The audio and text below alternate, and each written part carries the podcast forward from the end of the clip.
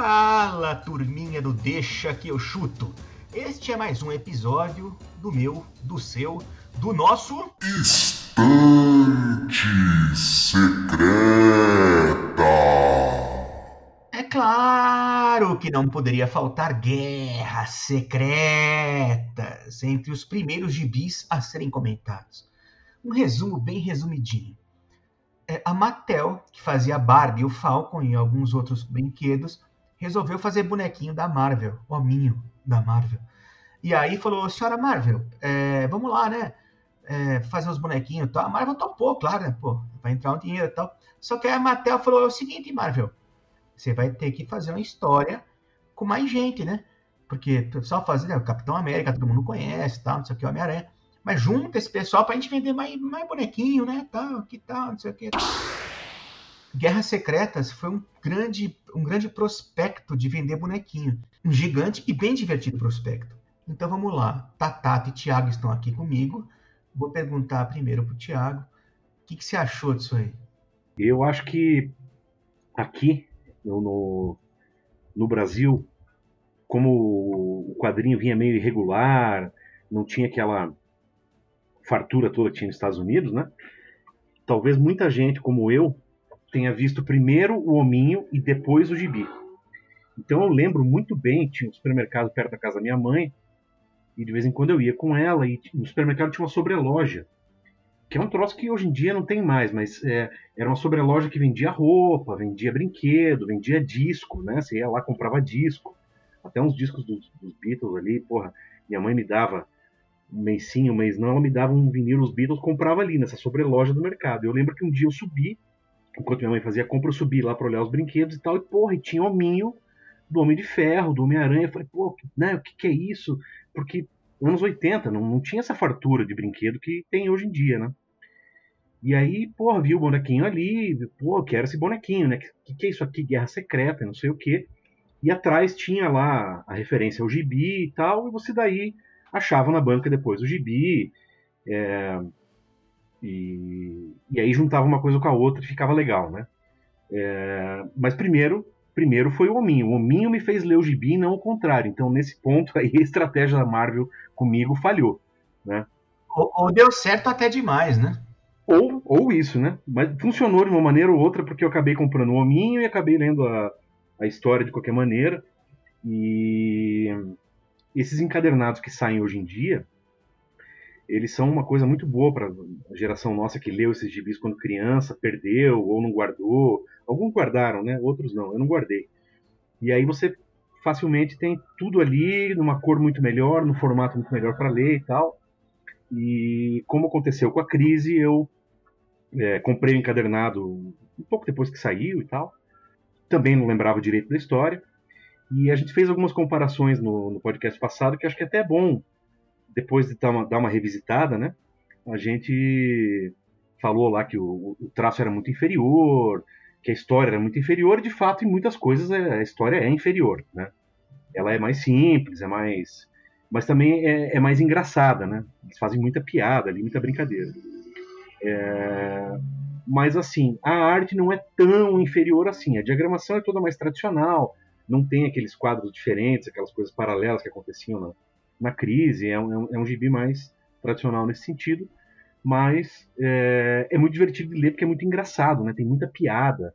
A Vespa lá que quebra unha. Ela tava sem maquiagem. É, ela reclama que tá sem maquiagem. Tem um monte de piada boa ali no meio que acabou virando tom, né? Depois das coisas da Marvel no cinema e tudo mais com, com piada.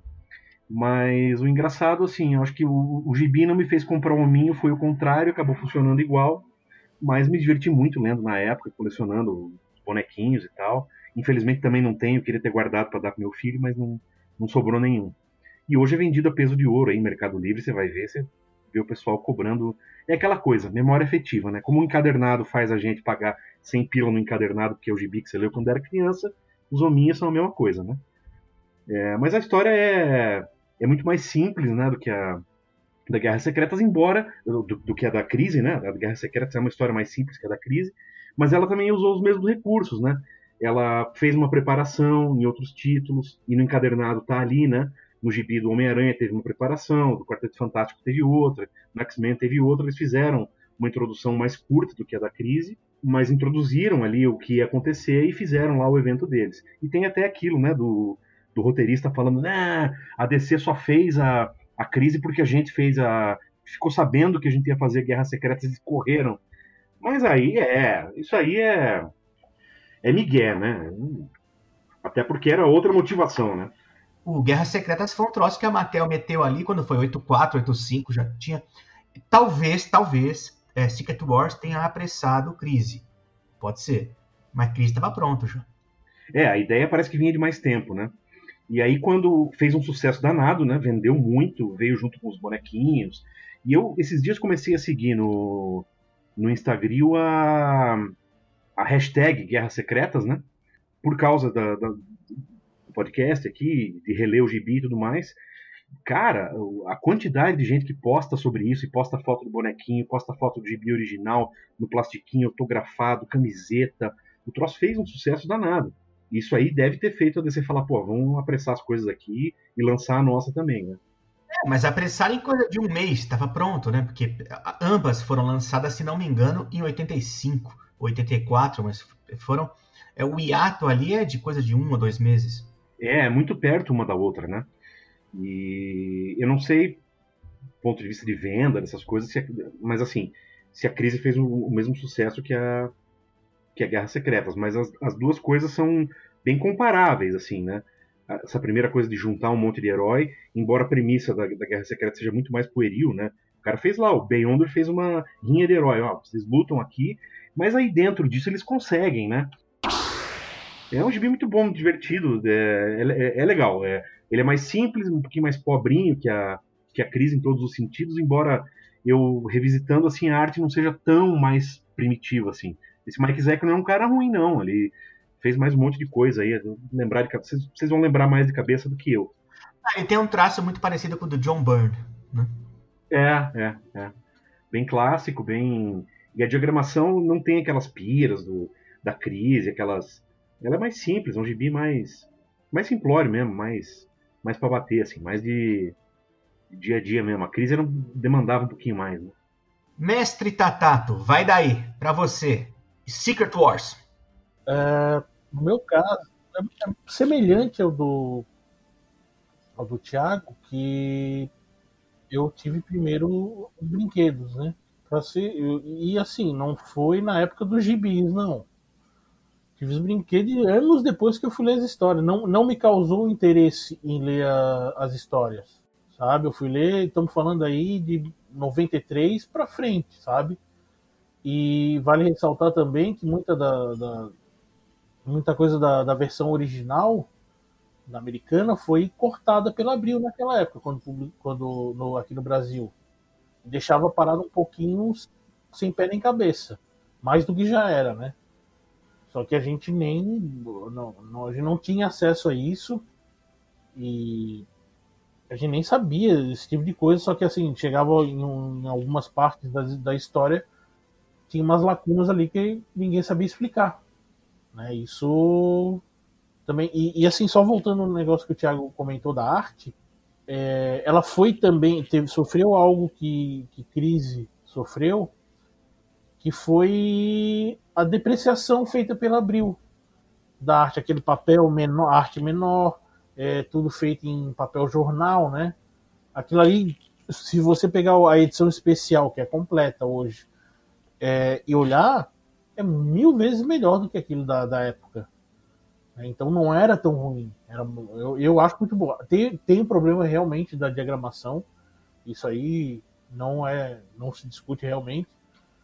E assim, né, hoje lembrando aquilo lá, agora já voltando à minha linha de raciocínio, lembrando daquilo tudo, deu uma relida assim, e em primeiro momento me lembra um reality show, e assim, muitas aspas em reality, né? De super-heróis, super-vilões misturado com nós.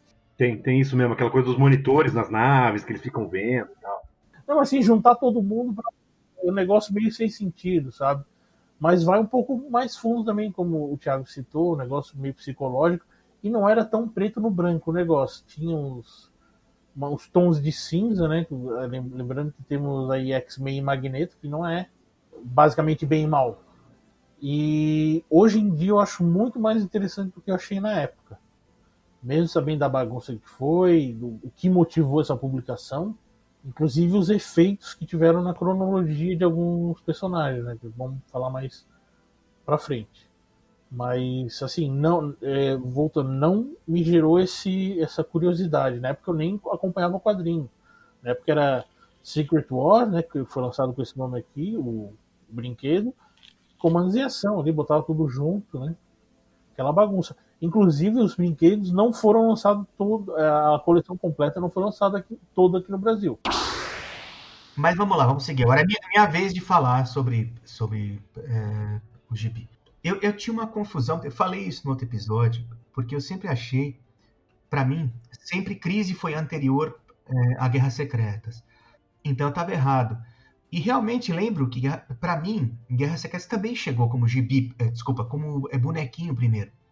E foi, se não me engano, em 87, que eu voltava a pé da escola, é, com, com, dois irmãos gêmeos, amigos meus, Leandro e Leonardo, igual na banda sertaneja, né? E um explicou porque que o Kang, que o cara viajava no tempo, era o Kang o Conquistador, que não fazia sentido aquilo. Mas claro que achei bobo, e claro que era bobo, né? Mas, assim como é, com Crise, era barato ver aquele monte de herói junto tal. Mas a impressão que eu tenho, agora vendo de retrospecto, a visão privilegiada de quem vê daqui para trás, é, eu acho que, que Guerras Secretas prenunciou o que seria a Marvel no cinema, assim como Crise prenunciou o que seria a DC Comics no cinema. Porque é, a Marvel, que tinha aquele monte de herói é, complexo, que tinha que pagar boleto, que o tio morreu porque ele fez bosta, sabe? Aqueles heróis ali com uma carga em cima das costas, fez uma coisa divertida daquilo. A crise fazia com os outros heróis da DC, que eram aqueles é, humanos maravilhosos, americanos, brancos, com vidas perfeitas, depois terem um problema tal. Então, tudo que depois de crise a DC ficou sombria, tudo depois de, de Guerras Secretas, a Marvel ficou piada. E que eu não sei, é uma intuição aqui minha, pode ser um grande negócio do acaso, mas é fato. De, cri, de, é, de, crise em diante, a DC começou a ficar séria, sombria, aquelas tramas que parece que o James Joyce escreveu. E aí a Marvel virou piada, zoeira, tal, não sei o quê, e que passou, para mim, sobretudo, passou a ser mais um barato, né? Mas eu vejo aí uma. Nessas, nessas duas sagas que são simbólicas e, e representativas das duas editoras, eu vejo como um marco da Marvel indo pro lado do humor, da galhofa, da brincadeira, do lúdico. E a DC tentando parecer séria, né? Com o cara usando uma cueca em cima da calça. é. é. Tiagão, Tiagão, o que você achou ruim, ou péssimo, ou terrível, ou meia boca que seja, em Guerras Secretas? É difícil dizer porque é, aquela, é aquele negócio, né? Por mais que a premissa seja meio boba, né? É meio, meio assim, boba no sentido que eu digo, ela é tirada daquela cronologia que você está vendo no gibi ali, e o cara cria um evento arbitrário, um deus ex machina ali para fazer uma. É...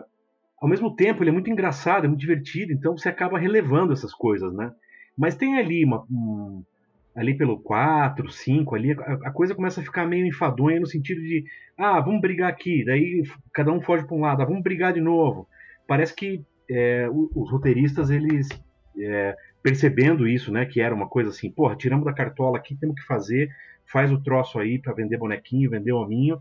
Os caras meio que parece que se vingaram um pouco, assim, e fizeram algumas tiradas com isso, né? Mostraram, ó, claro que aqui estamos tá, fazendo o melhor que dá, mas, pô, essa é uma história que os caras inventaram, é uma propaganda de brinquedo, né? Então, porra, é, vejam aqui como é meio bobo isso, né? É, ele tem algumas. O miolo dele ali, né? É um pouco desconjuntado, assim. Eles ficam um bom tempo umas brigas aleatórias e tal, que, claro, quando você tem 8, 9 anos, é muito legal de ler, né?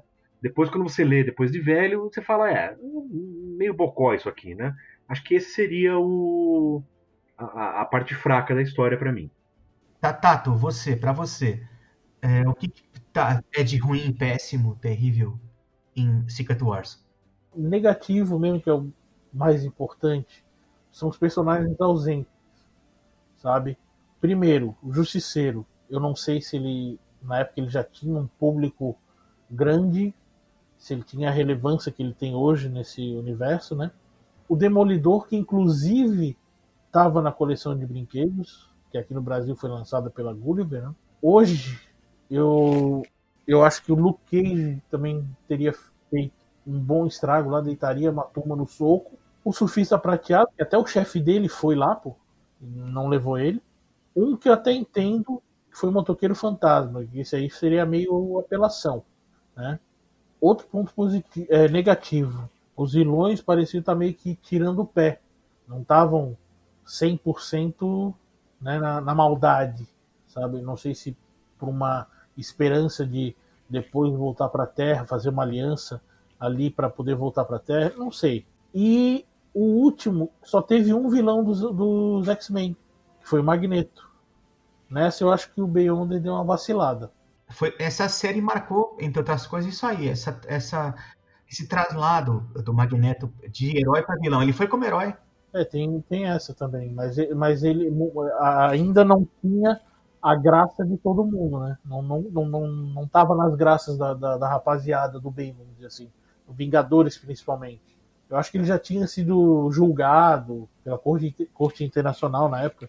Pulou até essas historinhas, assim. Meu ponto negativo é o uniforme negro do Homem-Aranha. Aquilo é um negócio constrangedor, vergonhoso né? Porque tinha uma pedrinha ali. Primeiro que aquele planeta do Beyonder, é, Battle, não sei o quê, o planeta tinha aquelas coisas da DC, da pessoa, tipo, o charada chama Eduardo Enigma, Enigma, sabe? o planeta tinha um nome de lugar de batalha também, né? E, e se não me engano, eu posso estar muito errado, mas acho que tinha gente no planeta. Não, ele, ele criou um planeta, é, ele destruiu uma galáxia, juntou pedaços de vários planetas, né? E aí ele fez o, a, a rinha, né? A rinha de herói. É, o UFC. Esse uniforme negro é o negócio mais constrangedor, porque é evidentemente um troço para vender. Nada contra. É para vender é, bonequinho. Mas, gente, é terrível como isso acontece. De repente, o Homem-Aranha encosta ali e, e fica preto o uniforme. E aí, a Marvel fez desse limão uma super limonada porque virou o Venom, né? A Marvel, os outros roteiristas, os, os que sucederam aqui, falando, gente, que coisa ridícula, né? Mas conseguiram fazer, pô, Venom saiu eh, desse limão, saiu uma limonada que, uma limonada que tem um filme próprio. Tem filme do Venom. Tem, tem. Não, e o engraçado é que o, é, o uniforme preto aparece porque o Thor, lá no começo, numa briga da, qualquer daquelas lá no, meio, ele perde a capa e o capacete. E aí, uma hora, o, Hulk, eles estão fuçando, acho que na nave, do, na, na, base do destino, lá, não sei o quê, e eles acham uma máquina que faz uniformes. E aí o Thor tá voltando com, com o Hulk. Aí o Homem-Aranha fala: Porra, você achou teu capacete, tua capa, que legal, né? Ele fala: Não, não achei. É, o Hulk aqui achou uma, uma máquina que faz qualquer tecido que você imaginar. O Homem-Aranha tá com o uniforme já meio fudido das brigas lá e tal. Ele fala: Porra, eu vou lá fazer um uniforme novo. Quando ele chega na máquina, ele fala: Eu quero uniforme igual. Só que a máquina entrega para ele uma bolinha preta que começa a ir para cima dele. Ele fala: Nossa, isso aqui veio do nada, meu instinto de aranha tá dizendo que tem perigo, mas eu tô gostando muito. E aí tem um painel muito engraçado que ele vai mostrar, né, para todo mundo ali, para a equipe toda, ó, oh, meu uniforme novo, não sei o que. Os caras, ah, que legal. Ele, ó, oh, o que eu posso fazer? Aí ele faz o uniforme ficar em manga curta e de bermuda. Ele fala, ó, oh, pro calor, uniforme preto, ele aparece de manga curta e de bermuda, né? É... E como ele descobriu, ele treinou fazer isso antes, né? Pois é. E aí tem aquele negócio, né? Lá no começo, quando ele, quando a, ele o, joga uma montanha em cima deles, que o Hulk fica segurando, né? O Reed Richards pede que, que tiver ali para fazer o aumentar o poder do Homem de Ferro para ele poder tirar a montanha dali, né? E ele pega o lançador de teia do Homem-Aranha. O Homem-Aranha fica um tempão no gibi sem lançar teia, só pulando para lá e para cá. E aí quando ele bota o uniforme novo, o uniforme novo, bota ele, enfim, tem um lançador embutido, ele, ó, oh, voltou, voltou minha teia, não sei o que e tal. E, e, que é um troço que é totalmente arbitrário e bobo, mas que depois, como você falou, os caras souberam aproveitar, né? Mas agora então vamos, né? É, Tiago, é, que personagem, que herói você conheceu aí em Guerra Secreta? Puta, herói acho que nenhum. Herói acho que eu já conhecia. O que eu achei muito engraçado é o Garra Sônica, né? É um personagem meio tipo perdidão, fala bobagem. Tem um, tem um painel que ele fala skin 2, skin 2, tradução nossa, que é muito bom. Você, Tatato, você conhecia alguém lá? É... Olha, é, eu, eu, o que eu vou dizer que eu já conhecia, né, como eu falei anteriormente, mas ah, provocaram esse interesse por alguns personagens. Eles me provocaram para ler as histórias. Algum deles, no caso, era, era um dos Vingadores. Que eu não lia Gibi dos Vingadores, mas daí comecei a procurar coisa com a Vespa, com o Gavião Arqueiro, com a Mulher Hulk e uma que posteriormente foi fazer parte dos Vingadores, que era Aracne, que foi, foi mostrada ali como Mulher-Aranha, uma com uniforme preto e tal, parecida com a do, com o do uniforme do negro do Homem-Aranha, né? E um que eu citei também, que foi o Surfista Prateado, eu, come, eu comecei a me interessar mais pelo, pelo Galactus, pelas histórias que tinham Galactus, né? Que eu não tinha lido nada anteriormente, sabia que existia, mas não tinha lido nada dele como na trama central. E uma que eu conheci mesmo, essa eu não conhecia e fiquei conhecendo, achei bem bacana, também foi Encanto, né, das histórias do Thor. E é, é difícil usar, é, é, era difícil ela aparecer, né? Hoje eu não sei como é que tá. Foram esses aí. Quem eu conheci lá foram os X-Men. Eu não li a Gibi. Então, para mim, é, eu fui saber depois do Gibi, né? Então, eu é, de Marvel eu conhecia aqueles da TV, é, de, que eram mais famosos. Capitão América, Quarteto Fantástico, aqueles troços. É o Homem-Aranha, né? Tal. E aí os X-Men, para mim, a primeira vez que eu tive contato com os X-Men foi ali, né? Em, em Guerras Secretas. E aquilo me pegou porque eles eram meio rebeldes, não é? Não seguiam né, um padrão. Hoje, é claro, a gente lê isso aí da risada. Mas para mim, né, eu ali um menino pequeno, lendo aquilo, para mim os X-Men foram uma grande surpresa. Foram a, a novidade para mim naquilo. É, depois, não tão depois, um pouco depois, saiu uma minissérie da Abril do Wolverine, que ele tá é, com o dedinho chamando quem vai ser o primeiro. Acho que é essa. A, é, não é a capa, a capa é, é minissérie do Wolverine, um troço assim, mas embaixo é, ele tá tem ele tá com a mão assim dizendo quem vai ser o primeiro, e tem umas artes tal. Então eu achei os X-Men um negócio assim, né? É, fora de série. Dentro do que, eu, do que eu tinha contato do que era herói até então. Mas vamos lá, agora chegou a hora e a vez delas, que não poderiam faltar, as. Votações polêmicas. E agora, como manda a praxe, nosso quadro de maior sucesso, todos os nossos três ouvintes acompanham avidamente Vamos lá, as votações polêmicas. Sem delongas, a primeira delas. Tirando o Beyonder, quem vocês acham mais casca grossa da saga? E por quê? Tiago. Eu voto no Reed Richards porque por, por, duas, por duas razões simples. Primeira, porque ele é a consciência do roteiro dessa história. Tem lá uma parte que ele fala, porra, que troço ridículo, por que trouxeram a gente aqui para fazer essa rinha de herói? que não faz sentido nenhum, que bobagem, que é isso aqui, né? Tem lá uma passagem que ele que ele que ele faz essa essa, essa crítica do roteiro dentro do roteiro que eu acho muito legal. E a outra é porque, porra, ele tava lá com a cabeça na terra, que a mulher grávida dele foi respeitada pelo Beyonder, né? O Beyonder é um cara que foi fazer essa rinha de herói, mas falou, porra, eu não vou levar uma mulher grávida para isso, deixou ela lá, né? Mas, de toda forma, o Reed Richards fica preocupado com aquilo a história inteira, uma hora ele percebe que talvez ele tenha que se sacrificar junto com todo mundo, né, para evitar que o Beyonder atinja o objetivo dele. Ele quer que o Galactus triunfe para que o universo não seja destruído. Ele fala: Não, mas espera aí, eu quero voltar e ver meu filho. Então, não. Então, eu vou lutar contra o Galactus, embora eu saiba que eu deveria deixar ele, ele vencer. Por essas duas razões, eu voto no Reed Richards. Mestre Tatato, para você. Então, por questões contratuais, eu tenho que falar um outro nome, né? Vamos, vamos citar outro, que é também ainda na seara da, dos, dos doutores, Doutor Otto Gunther Octavius, mais conhecido como Doutor Octopus, né? E eu não tenho o látis dele aqui, apesar de imaginar que seja um pouco menor que o do Dr. Richard, tá? Mas ele é melhor do que muito cientista por aí, hein? É, para mim, é, o, meu, o meu mais casca grossa ali é o Doutor Destino Que, aliás, é, é um jeito né, de fazer uma homenagem a ele. Porque o Doutor. É, é, é comum isso nos quadrinhos. É, chega um vilão e aí tem que juntar um monte de herói para poder combater esse vilão e tal. Esse vilão geralmente é o Galactus, é o Thanos, né? É o, o Darkseid, é alguma coisa muito foda. O, o Doutor Destino é um humano, ele não tem poder nenhum.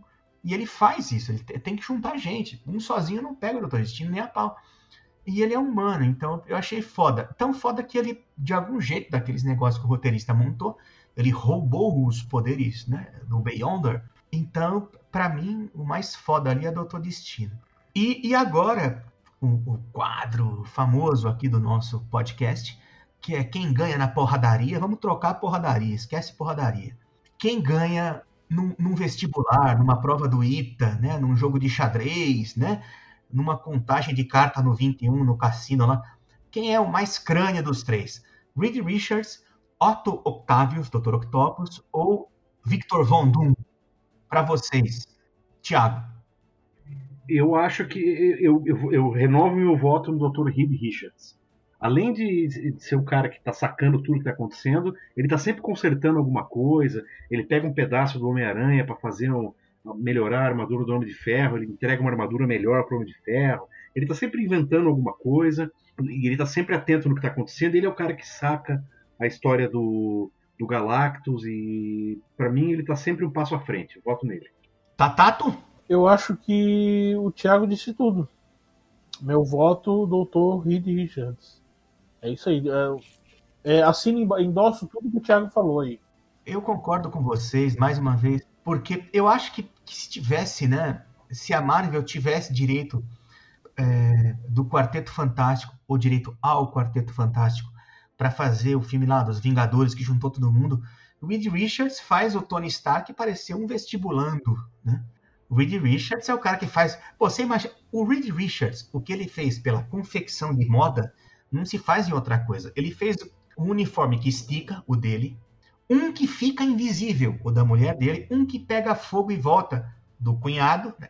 Fazer uma roupa legal pro cunhado, você já vê que o cara, né? o shortinho do coisa, né? Que ele faz ali. Então, o cara, na confecção, já ganha de quase todo mundo. Você imagina em veículo, máquina do tempo, realidade paralela tal. Então, sim, para mim, Reed Richards come o resto do pessoal com farinha.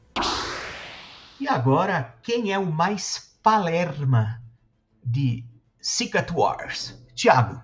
Garra Sônica. Leia o quadrinho e entenderás. É um... ele parece. Sabe quem me lembrou? Eu tava relendo, ele me lembrou muito aquele personagem do Dennis Hopper no Apocalipse Now. O cara meio louco, meio não sabe direito o que tá fazendo ali meio tropeçando, falando Tem aquele painel que ele fala skin do, skin do, que os caras botaram na tradução.